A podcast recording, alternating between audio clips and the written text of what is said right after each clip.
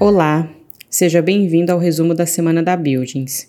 Eu sou Ellen Costa, hoje é dia 12 de maio e eu vou compartilhar com você as principais notícias do mercado imobiliário corporativo desta última semana. Lembrando que elas estão disponíveis no portal da revista Buildings e também nas principais plataformas de streaming. E se você estiver assistindo pelo YouTube, o link para as matérias está na descrição do vídeo. Então vamos para a nossa primeira notícia que foi publicada no Infomoney. FIIs de shoppings lideram inadimplência entre fundos de tijolo. O setor de shoppings continua em destaque, mas não necessariamente de forma positiva. Os shoppings concentram as maiores inadimplências entre os fundos de investimento imobiliário, os FIIs, listados na B3. A boa notícia é que esse segmento tem apresentado melhora nos últimos meses, refletindo o aumento da frequência nesses estabelecimentos. Com isso, os casos de atrasos mais agudos são considerados pontuais. Levantamento da plataforma economática com os fundos listados mostra que dos 30 com maiores índices de atraso, 16 são do segmento de shoppings. E afunilando um pouco mais, entre os 10 maiores índices de atraso, 6 são de centros comerciais de compras. Esses atrasos são referentes aos valores mensais que os lojistas devem à administração do shopping pelo uso do espaço. Eles podem variar entre um valor fixo ou uma porcentagem das vendas. As maiores inadimplências estão com os FIIs que possuem apenas um empreendimento na carteira, como é o caso do Vida Nova e do SCP. Ambos estão nas primeiras colocações entre os maiores atrasos. Essas carteiras possuem, respectivamente, os shoppings Vila Nova, em Taboão da Serra, São Paulo, e Piedade, em Salvador, Bahia. Para saber mais, acesse a revista Buildings. Nossa próxima notícia foi publicada no portal Seu Dinheiro. Fundos imobiliários de tijolo tendem a se beneficiar com um ambiente econômico mais ameno. Pela primeira vez no ano, o índice de fundos imobiliários, o IFIX, registrou alta em uma janela mensal. A composição subiu 3,5% em abril, com destaque para os fundos de tijolo. As condições econômicas melhoraram ligeiramente nas últimas movimentações, a partir da divulgação do arcabouço fiscal pelo Ministério da Fazenda. Pode não ter sido o plano ideal, mas ao menos removeu parte da incerteza envolvendo a saúde financeira do país nos próximos anos. Vale citar que o texto ainda está suscetível a ajustes e aprovação do Legislativo.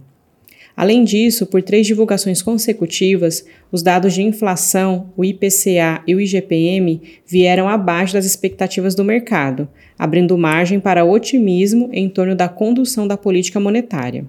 Na última quarta-feira, dia 3, o Copom manteve os juros em 13,75% ao ano, mas amenizou o tom conservador, reduzindo a possibilidade de voltar a subir a taxa básica. Ou seja, a conjuntura tem caminhado para o fim de um ciclo da Selic a 13,75%. Com isso, algumas dúvidas sobre o tema no que diz respeito à alocação do portfólio de FIIs com o cenário de corte de juros chegando têm surgido. Os fundos imobiliários de tijolo, pela sua característica e modelo de precificação, são mais sensíveis a mudanças nos juros e, consequentemente, seriam os grandes beneficiados de um movimento de queda estrutural da taxa. Para saber mais, acesse a revista Buildings.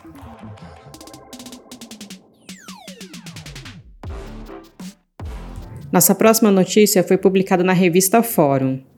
Dono do chat GPT afirma: home office foi um erro. O CEO da OpenAll e criador do chat GPT, Sam Altman, criticou duramente o teletrabalho ou home office em entrevista recente e afirmou que se trata de um experimento que deu errado. O executivo do ramo de tecnologia afirmou que a OpenAll vai voltar ao trabalho presencial quase em sua totalidade e defendeu que o trabalho em home office não faz bem para as novas empresas. Eu diria que o experimento de teletrabalho acabou e a tecnologia ainda não é boa o suficiente para que as pessoas possam ficar totalmente remotas para sempre, principalmente em startups, disse Altman em uma conferência de tecnologias. Acho que definitivamente um dos maiores erros na indústria de tecnologia em muito tempo foi que todo mundo pensava que poderia ficar totalmente remoto, completou Altman. Conhecido por suas falas entusiastas sobre a própria empresa, que tem revolucionado o mundo da inteligência artificial, Altman foi um dos fundadores da OpenAll, que comanda o Chat GPT. O empresário também afirma que a falta de contato pessoal entre funcionários pode ser um problema para os funcionários e para o bem-estar da companhia. Na minha opinião, a maioria das empresas de tecnologia que se apressaram para o trabalho totalmente remoto cometeram um grande erro permanentemente, e as rachaduras estão começando a aparecer. A OpenAll possui investimentos de Elon Musk, da Amazon e da Venture Capital IC Research. Atualmente, a empresa é uma espécie de empresa sem fins lucrativos, com lucro limitado e trabalha em especial com a Microsoft em uma parceria para democratizar a inteligência artificial.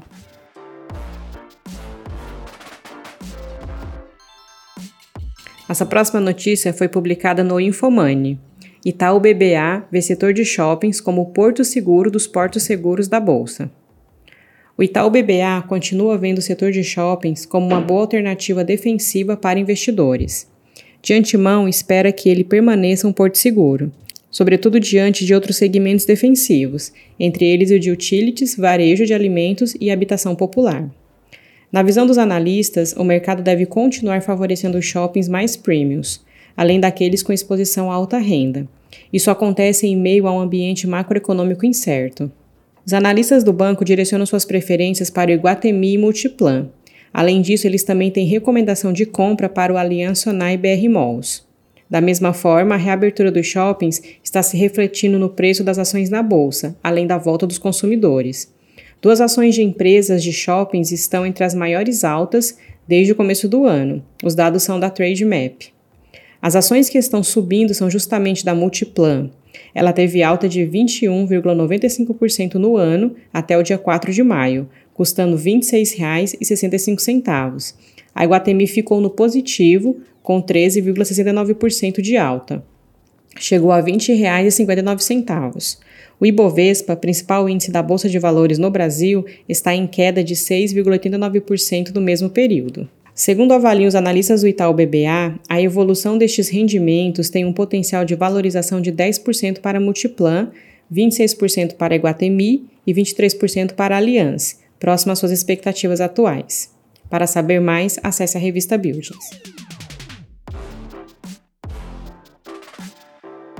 Nossa próxima notícia foi publicada no portal Super Varejo. Justo Supermercado abre novo centro de distribuição em São Paulo. Dando sequência ao plano de expansão, o Justo, supermercado online que atua na América Latina com operação no Brasil, México e Peru, inaugurou um centro de distribuição na região do Parque Novo Mundo, na zona norte de São Paulo, ampliando sua capacidade logística. Com uma área total de 6.500 metros quadrados, a nova operação da empresa gerará 240 novos postos de trabalho até o fim deste ano e junta-se ao CD já em operação na Zona Oeste, no Parque São Domingos. Para acompanhar os planos de expansão da companhia no país, o novo centro de distribuição permitirá o avanço do atendimento do justo em novas áreas como Arujá, Carapicuíba e Cotia, além de potencializar a nossa atuação em municípios como Guarulhos, Osasco, Barueri, Santana de Parnaíba e ABC, por exemplo, otimizando a logística em regiões em que já atuamos, como a Zona Leste e a Zona Norte da capital paulistana. Conta André Braga, Country Manager Brasil do Justo Supermercado. Agora o foco de expansão do mercado está voltado para São Paulo. Inclusive, nosso time está trabalhando para aumentar a cobertura em diferentes regiões do estado, mas há planos de seguir adiante para as demais cidades como Curitiba e Belo Horizonte, por exemplo, para explorar o potencial de crescimento brasileiro, complementa André. Vale destacar que o Brasil já responde por 40% do negócio da companhia e cresceu 12 vezes durante a sua operação em 2022, com apenas um centro de distribuição atendendo parte da cidade de São Paulo. Com essa nova estrutura no Parque Novo Mundo, a empresa terá potencial de triplicar o negócio. Para saber mais, acesse a revista Buildings. E antes de finalizar, te convido para conferir os artigos e outros conteúdos e notícias disponíveis no portal da revista Buildings e também nas principais plataformas de streaming. Então por hoje é só, espero que você tenha gostado do nosso resumo. Sou Ellen Costa, te desejo um excelente fim de semana e nós voltamos a nos falar então na próxima sexta-feira.